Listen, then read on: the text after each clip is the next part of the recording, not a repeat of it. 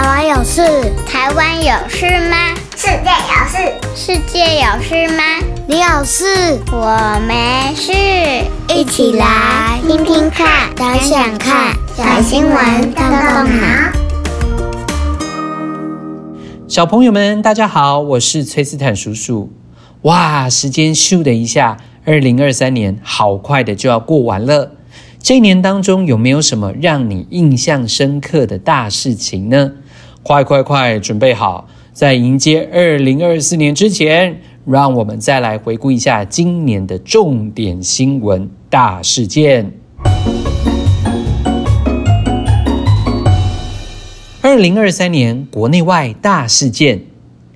今年小新闻动动脑团队按照惯例，在每年的最后一集播出的时候，会选择五则国际新闻和五则国内新闻，带领小朋友们来回顾一下这一年到底发生了哪些事情。小朋友来听的时候呢，不妨想想看，哪些是小新闻动动脑曾经播报过的，又哪些是你第一次听到的哦。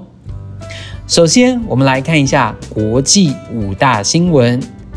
第一则是到目前仍在对战当中的以巴战争。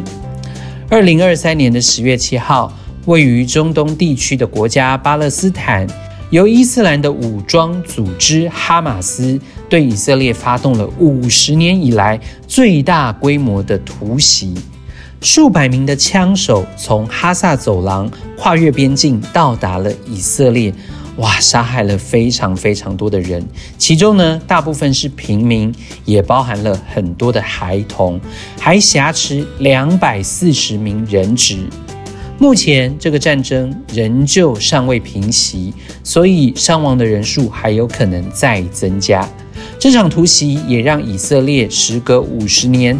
再次进入全面战争的状态，我相信小朋友跟崔斯坦叔叔一样，当听到战争的新闻，心里都会感到有一点难过，也有一点恐惧。真心的希望这个战争可以和平的落幕。第二则新闻则是要来看科技带来的转变。哇哦，在这个过去一年当中。这个名词你一定听到过，它叫做 ChatGPT，它是在今年正式的推出。美国人工智慧研究公司 OpenAI 从去年的十一月，他们就对外发表 ChatGPT 的这一项 AI 技术。人们呢可以透过像超级厉害的万事通 ChatGPT 来提问，哦，几乎它所有的问题都可以回答你哦。不过呢，因为 ChatGPT 的资讯是靠着大量的大数据来收集，所以虽然它都可以回答，但不保证每一个答案都是正确的哦。在一问一答之间，我们需要学会判断，并且筛选 ChatGPT 给的答案的正确性。而这项技术也让许多人的工作可以更加的便捷、更有效率。不过虽然很方便，但是诶好像也代表着这些科技有可能会取代掉一些工作哦。第三则新闻其实就和刚刚讲的这个 AI 的人工智慧的发展有关，带小朋友来了解一下美国好莱坞的罢工事件。小朋友知道美国的好莱坞吗？哦，虽然它是美国娱乐产业的代表，但其实它对于全球的娱乐产业。像是电影或者是动画都有非常大的影响哦。但是这一次好莱坞工会的罢工事件，并不是他们第一次的罢工行动哦。那先带小朋友来了解一下，为什么会有这一次的罢工。我们讲到罢工啊，其实是工人为了维护自身的利益权益而集体拒绝工作的行为，希望透过这样的方式，能够让自己的需求可以被看见。也能够被讨论，甚至是谈判。而这一次罢工呢，最主要的族群就是编剧们。许多的编剧呢，都表达他们长时间的工作，可是却没有获得和实际工作时间成正比的薪资。再加上呢，AI 技术的普及，他们也感觉到非常的被威胁。哦，甚至呢，可能有一些人已经开始用 AI 从事编剧工作，所以代表着啊，这些编剧人员有可能面临失业的状况。因此呢，编剧人员才会集体的要求限缩人工智慧在电影当中的使用，同时希望他们的薪资可以被调涨。好在呢，最后和制片双方沟通之后，有达成共识，所以才结束了一百一十八天的罢工行动。但因着这一次的罢工，哇，有很多原本是在今年度要上档的大片，全部都往后延期了啊！我相信各位的爸爸妈妈，如果跟崔斯坦叔叔一样是一个影痴的话，一定觉得哇，真的是好大的损失啊！希望明年终于能够看到这些大片的上映哦。接着要来分享的新闻，则是我想大家也都超级有感的，就是你知道吗？二零二三年是史上最热的一年，气候变迁呢，导致今年的六月到八月连续三个月创下了史上的最高温记录。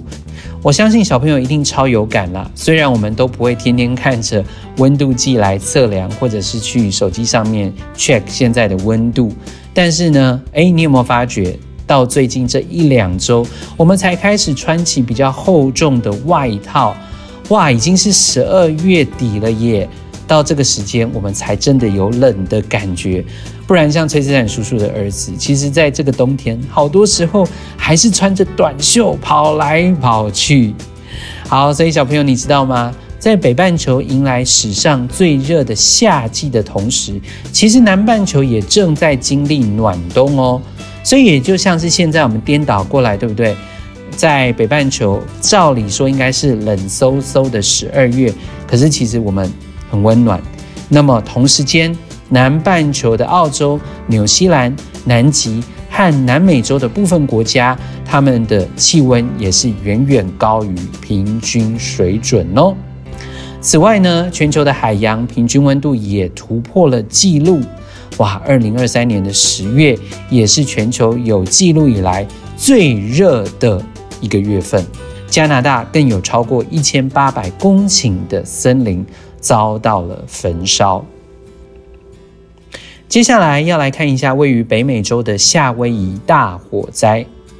夏威夷群岛的第二大岛茂宜岛。在今年的八月，遭受了严重的野火火灾，总共造成了上百人死亡，成为当地史上最严重的灾难。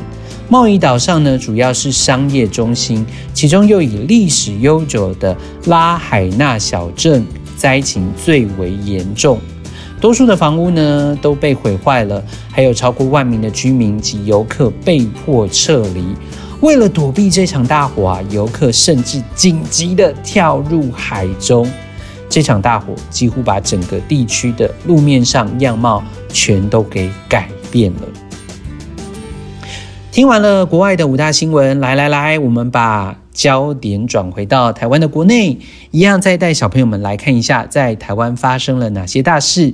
首先，第一则是在小新闻动动脑当中有播报过的。台湾法律的新制度——国民法官正式的上路了。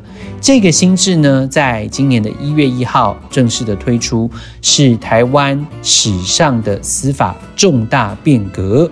所谓的国民法官呢，就是只要年满二十三岁，且在法院的管辖区连续居住四个月以上，都有可能被抽中成为国民法官。那这个国民法官呢，能够和法官一起审判的制度，就可以容纳来自于不同背景的民众的价值观、生活经验，把这些都融入在审判当中，让审判的过程也可以更加的透明。接下来则是台湾的运动好手们在亚运当中荣获的佳绩。十月在中国举办的杭州亚运，台湾在这一次的比赛当中有非常厉害的成绩哦，一共获得了十九金、二十银和二十八铜。大家还记得我们是第几名吗？啊，我们是这个所有国家排名里面的第六名，真的值得庆贺。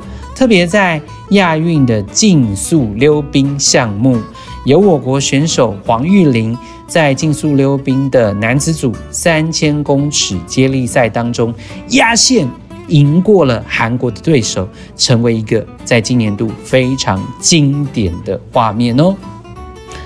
好，那么接下来我们来看一下，在下半年台湾也燃起了 Me Too 的运动。从五月下旬，台湾爆发了一连串包括性骚扰相关的新闻事件，从政府单位到教育、体育、艺文，还有演艺圈，通通都有。那小朋友可能会好奇，Me Too 这个词怎么来的呢？其实啊，Me Too 的中文就是我也是，它是用来。呃，去表达自己可能也遭受到包括性侵犯或者是性骚扰这样的行为。这个网络上面的标签语呢，最早是从美国社会活动人士与社区的组织者塔拉纳伯克在二零零六年在 MySpace 上面所使用的一个短语。当时伯克发起了一场草根运动，让大家更注意到平权还有身体的界限。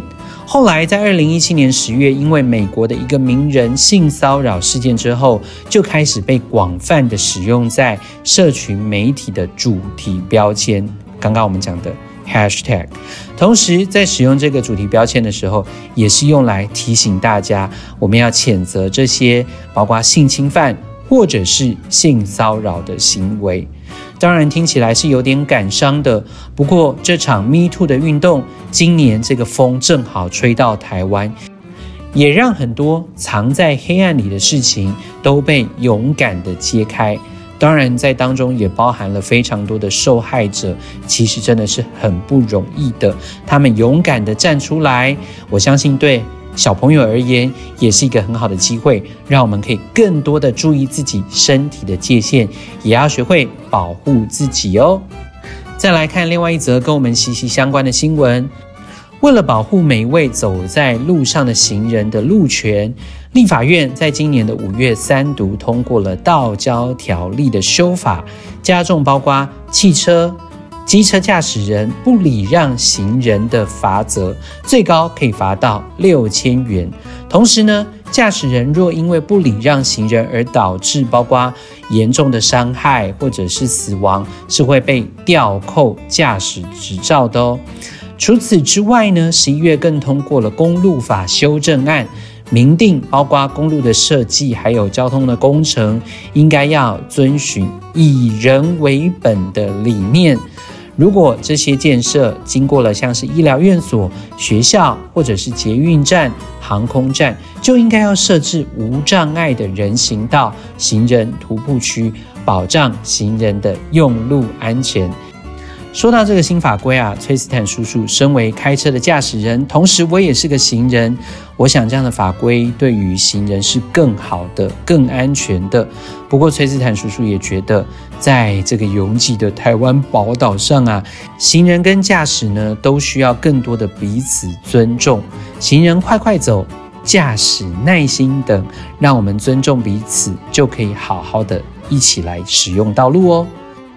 最后一则则是要到明年才会有结果的，就是在明年的一月三号将要进行台湾的总统大选，哇！所以在今年准备结尾的这个时刻，我们已经知道哦，登记参选总统的候选人总共有三组，分别是国民党、民进党和民众党所提出来的候选人，而选举相关的新闻也会一直延续到明年哦。好奇的孩子们可以跟着爸爸妈妈多听多了解。哇，听完了今天的新闻回顾，原来在过去一年当中有发生这么多的事情。小朋友平常是从哪里得到这些新闻资讯呢？当然我知道你会收听小新闻动动脑，但鼓励你也可以阅读网络新闻、阅读报纸、收听广播、收看电视。或者是更多的去了解一些社群上面的资讯啊，世界上正在发生的事，其实都跟你我有关系。了解越多，越能知道自己在面对未来的世界到底是什么样的样貌哦。好，所以今天只有一个动动脑问题，崔斯坦叔叔想问问小朋友，在今年里有没有哪一个新闻让你印象深刻的呢？欢迎你跟家人一起讨论哦。好，最后崔斯坦叔叔也鼓励小朋友们，我们一起学习的过程当中，欢迎你要更多的查证，让我们在资讯发达的社会里面不会被假资讯给蒙骗喽。那么我们今天的小新闻动动脑就到这里了。先预祝小朋友们新年快乐，Happy New Year！The best is yet to come。祝福你在新的一年有更多的好事发生。在节目结束以前，除了请小朋友们和爸爸妈妈帮我们按一个五星赞之外呢，也要告诉大家，小新闻动动脑正式的成立粉丝专业了，耶！欢迎大家上 FB 搜寻我们，按赞追踪就可以收到我们最新的资讯哦。拜拜，我们明年见。